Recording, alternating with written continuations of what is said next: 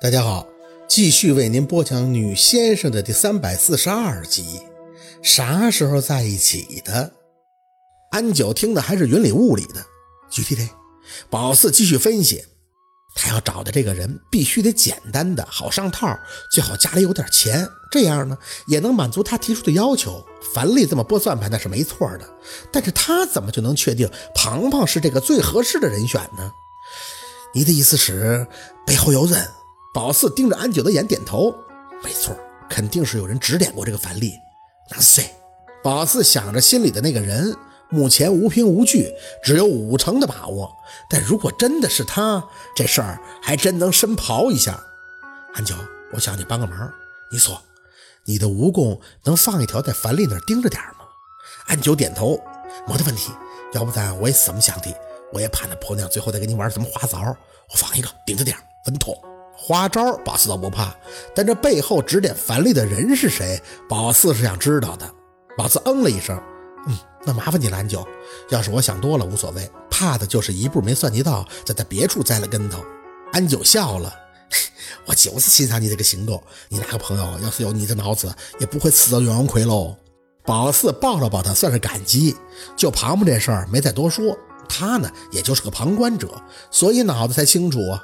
感情的事儿嘛，落到自己的身上那都犯傻。在陆二那儿，宝四那智商也不会随身带着的，掉线儿常事儿，只不过没法说罢了。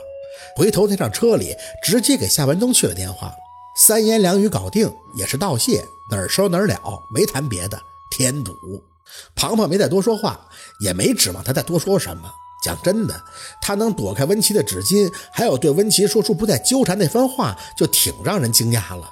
最起码这丫头懂回头是岸了。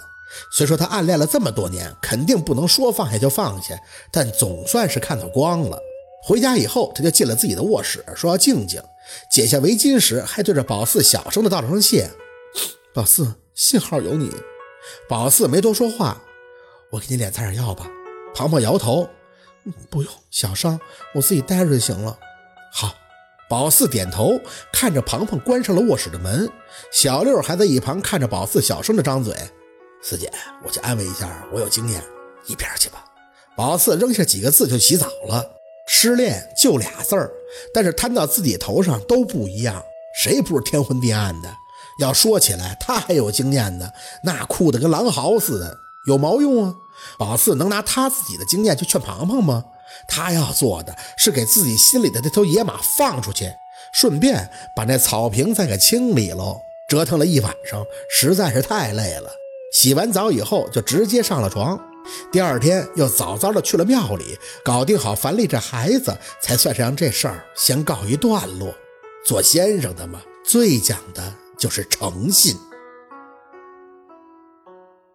因为担心庞庞。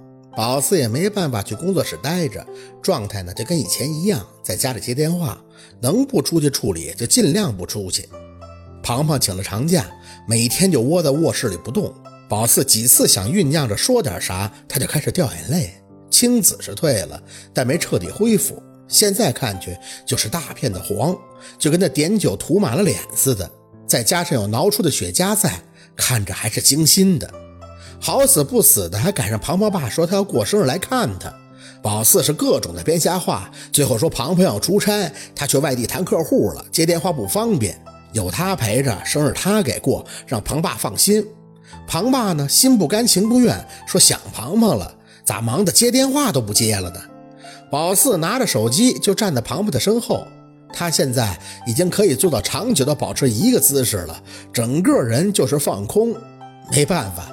宝四只能陪着笑回应：“ 啊，胖是工作认真嘛，干爸你放心，等过段时间胖忙完了回去看你啊。”等着庞爸放下手机，宝四心里这才吐着口气。要是让庞爸看到庞庞这副模样，不得再去找文琪闹一通啊？那事儿可就没完了。胖，宝四轻着声走到庞庞身边坐下。干爸说你要过生日了，明天你想怎么过呀？咱们晚上去 K 歌啊？庞庞瘦了一些。木讷讷地看着窗户的位置，老四，我丢死人了吧？这话打哪儿说呀？事儿都要过去一星期了，胖，咱不想这些了呗，咱就说说过生日。你不是喜欢吃黑天鹅蛋糕吗？我豪气一把，请你吃怎么样，好不好？说着，宝四还用力地搂住他的肩膀。你知不知道，我其实特别羡慕你，你年年都会过生日，可我从来都没有过过。我姥总是说我那生日是两个人的忌日，所以就不过。你看我经历这么多，还好好活着呢，你这算啥呀？庞庞慢慢地看向宝四，眼泪又开始流出。宝四，我就是活得最失败的那种人吧？宝四笑得有些难看。你哪里失败了？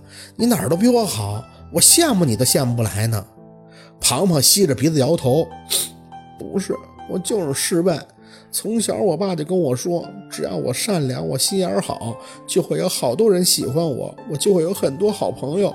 大家都喜欢好孩子，所以我拼了命对别人好，只要陪我玩，那要我做什么我都愿意。但是为什么我付出到最后得到的却全都是伤害呀？宝四控制一下情绪，看着庞庞，猛然间就像是回到了高中的时候。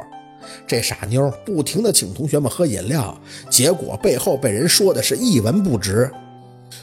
我喜欢看书，喜欢做梦。我觉得只要我乐观开朗，那我的运气就不会差。我会遇到书里那种男主角的。他们就喜欢笨笨的、开朗的、善良的。我想，我想我是的，所以我遇到温琪以后就开始不自量力了。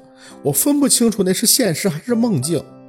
我二十多岁了，我知道我什么都明白，可我为什么还要做白日梦啊？庞庞哭得泣不成声。我知道温琪和我之前别的讨好的朋友一样，他看不起我，可我不知道自己哪里不够好。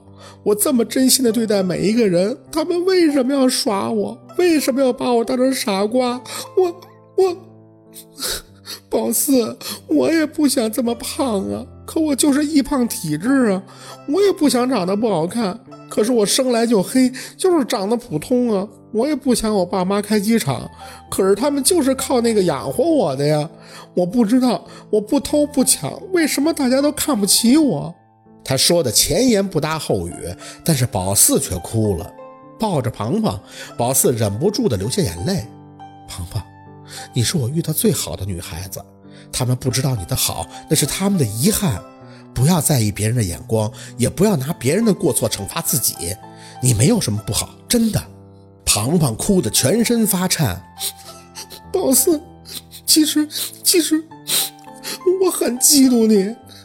我觉得我太卑微了，我什么都没有。为什么你学习会比我好，也比我聪明，还要漂亮？我不想跟你做朋友的，讨厌你。越看你，我就觉得自己一无是处。可是我又没有朋友，我怕，我怕孤独。宝四陪着他流泪，并不觉得他的话有让人生气的地方。若是五年前，宝四或许会说：“你怎么自卑的这么猥琐？